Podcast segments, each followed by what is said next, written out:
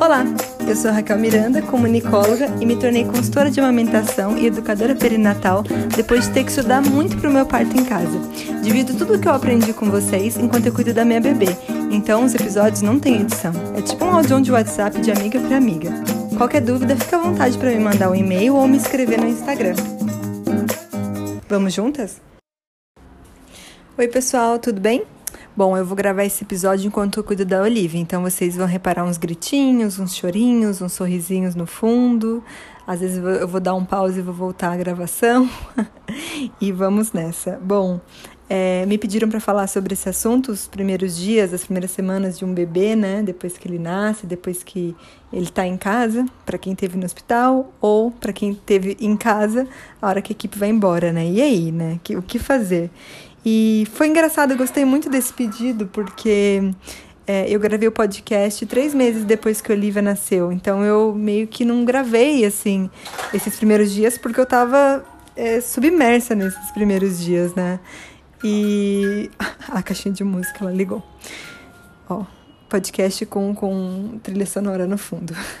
E eu tava muito imersa nesses primeiros dias eu fui gravando podcast conforme as coisas foram acontecendo, né? Tanto que o primeiro episódio é sobre higiene natural e depois fralda de pano. Então eu não segui uma linha cronológica das coisas, né? Mas agora eu tô regravando tudo e tô tentando seguir. E vamos lá. É, os primeiros dias do bebê, né? E agora, o que fazer?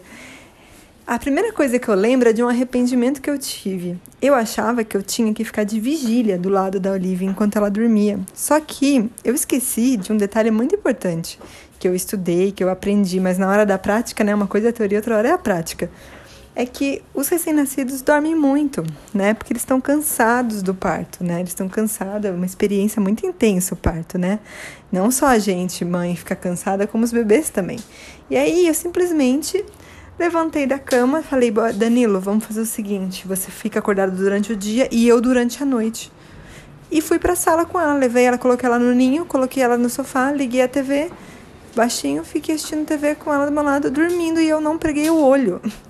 Bom, não que não que dê para estocar sono, né? Tipo, é, tanto que eu odeio quem fala, né? Aproveita para dormir, que quando o bebê chegar você não vai dormir. Como se desse para estocar sono, né, minha gente? Não, não dá. Mas eu me arrependo, porque eu poderia ter descansado mais, né? Então eu fiquei muito cansada nos primeiros dias da Olivia, porque eu achava que tinha que ficar de vigília. Nossa, filha, que legal! Achava que tinha que ficar de vigília, olhando pra cara dela. Outra coisa que me, que me marcou muito é limpar o umbigo. Nossa senhora, o medo que eu tinha, e eu tremia, e o Danilo tremia, e a gente achava que tava fazendo errada. Mas, cara, depois acho que da terceira vez fazendo isso, é, você pega o jeito. A gente limpava uma vez por dia, com álcool 70, né?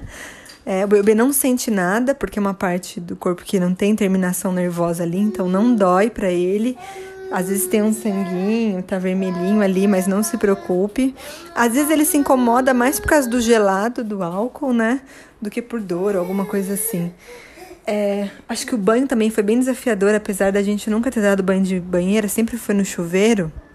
É, Bom, o Danilo ficava com medo, eu ficava com medo, e aí eu acho que até eu, como mãe também, começou ali o exercício de deixar outras pessoas é, olhar para sua criança, né, para você não ficar cansada. Então, nas primeiras vezes que eu dava é, é, ela pro Danilo dar banho, eu ficava, meu Deus, se ele derrubar? Ai, meu Deus, eu isso, aquilo. Aí eu parei e falei, Raquel, não surta, não dá para pirar, você não vai poder ter o controle de tudo o tempo todo, senão você vai surtar. E mãe surtada não cuida bem de bebê, né? Mãe cansada. Então a gente, é, a gente começa aí o exercício de, de confiar né, em outras pessoas, pô, é o pai, né? Ah, e mesmo se não fosse, mesmo se fosse tio, tia, avô, avó, amigo, amiga, você tem que, que relaxar e, e confiar na sua rede de apoio, né? Senão você fica exausta. Então, depois de o banho também, o pós-banho, pegar ela no chuveiro, morria de medo de quebrar e de machucar, e meu Deus, e aí ela chorava, e será que o quarto está quente demais, frio demais? E aí uma coisa que eu lembrava muito ao manipular um bebezinho recém-nascido era, pô, ele passou pelo meu canal vaginal, né? E, e não importa também a, a, via de parto, se você teve uma cesárea também. É, é, é assim, o bebê está todo dobrado dentro da, da, da, sua barriga e ele sai por um buraco até que pequeno. né? Seja a vagina, seja a, a cesárea. Então, se ele passou por ali, ele não quebra. Fica tranquila quando for colocar a roupinha no bebê, quando for colocar a fralda, quando for secar. Fica tranquilo. E eu lembro que eu tinha muito medo também, não sei por que entrei nessa. Fontes, a fonte é vozes da minha cabeça. De ela ter frieira. Então eu secava cada vãozinho do, do pé com cotonete. E assim, é, faz muita diferença você ter, acho que, uma rede de amigas é, que, que seguem a mesma linha que você, de cuidados com o bebê, seja qual ela for, seja lá qual ela for, para você perguntar, tirar dúvida, né? Eu, eu chamo essas amigas de mães do futuro, né? Mães que, uma mãe que tem um bebê um mês mais velho que seu, já, ela já tá no futuro. Então ela já passou por alguma coisa que você tá passando pergunta para ela, isso é muito bom. Então, acho que isso foi uma coisa legal da gente ter vivido um pré-natal em coletivo, né? Porque eu tinha e tenho muitos grupos de mães, né? Como eu comecei no coletivo Nascer, que era de parto hospitalar, eu tinha esse grupo, ainda tenho. Aí depois eu migrei para o parto domiciliar, fui para outro coletivo que é o Mamatoto. Aí tem também as mães do coletivo Mamatoto. Aí tem o grupo de amamentação que eu faço parte, tinha os grupos das doulas, então, a, o grupo feito por amigas também, que a vida me deu.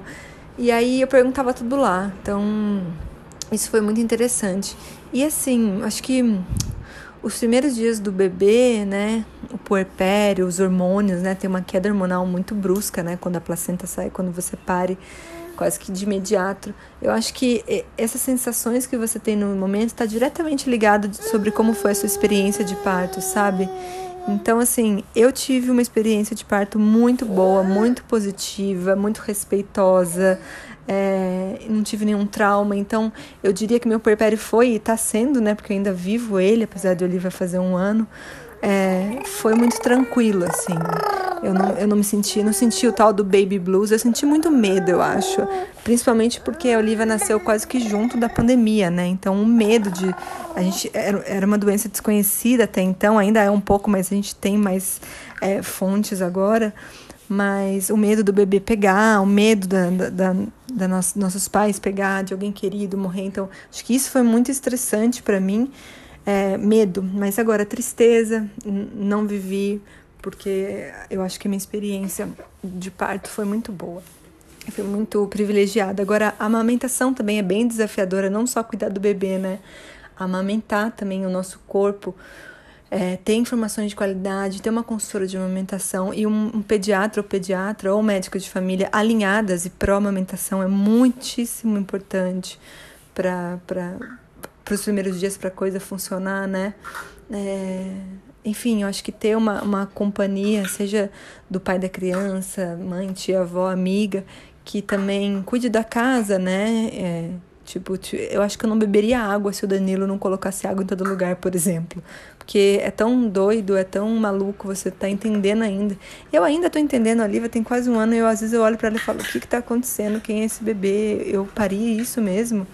Então é uma experiência tão maluca, né? Tão lisérgica, eu diria, é, que você fica muito assim, is this real life? Está acontecendo, isso é vida real. É, mas eu acho que hum, tem altos e baixos, eu acho que o mantra do vai passar, ele é real mesmo, assim, eu acho não, tô passando por ele, é, dias de luta, dias de glória, é, mas é o seguinte, é para funcionar, sabe? É para dar certo. Seu bebê não vai morrer, fica tranquila. Você é uma mãe necessária, um pai necessário, né? Mãe possível, pai possível. A gente faz o que dá no momento que dá. A gente quer o melhor para os nossos filhos. Eu acho que tem a sensação o tempo todo, né? Tô fazendo certo, tô fazendo errado. Eu poderia ter feito mais, poderia ter feito menos. Eu acho que esses sentimentos acontecem o tempo todo, não tem como fugir muito. É, mas eu acho que é importante ter um, um, uma rede de amigas para tirar dúvidas e também de profissionais da saúde que vai acompanhar esse bebê alinhados com o que você quer, com o que você acredita. Porque aí você pega essa linha e vai. Você pega opiniões é, das amigas, opiniões de, enfim, pediatra no Instagram, profissional aqui e ali, e você monta a sua. Não existe risco zero de nada, sabe? Toda escolha é, é cobre um pé, descobre a cabeça. Cobre a cabeça, descobre o pé. Sabe? Porque não é uma ciência tão exata assim, né? Cuidar de, de um ser humaninho. Mas passa muito rápido, é real isso. A, a impressão que não, né? Que eu, eu não sei se eu falei isso no começo do episódio, né? Que os dias são muito longos e os meses são muito curtos, assim. Eu pisquei, Olivia vai fazer um ano daqui a duas semanas. Então, é tudo muito doido. Mas é isso. É, qualquer coisa que você quiser falar comigo sobre os primeiros dias do bebê, dar sugestão de episódio, me escreve um e-mail ou me chama lá no Instagram. E eu acho que deu tempo aqui de falar até o bebê vencer. É, você vai conseguir, você é tudo que seu bebê precisa. E é muito, é, precisa muito pouco para cuidar de um bebê. É preciso de amor, é preciso de presença. E eu tenho certeza que isso você tem. Vai firme, vai forte, vai dar tudo certo. Já deu. Um beijo, até a próxima.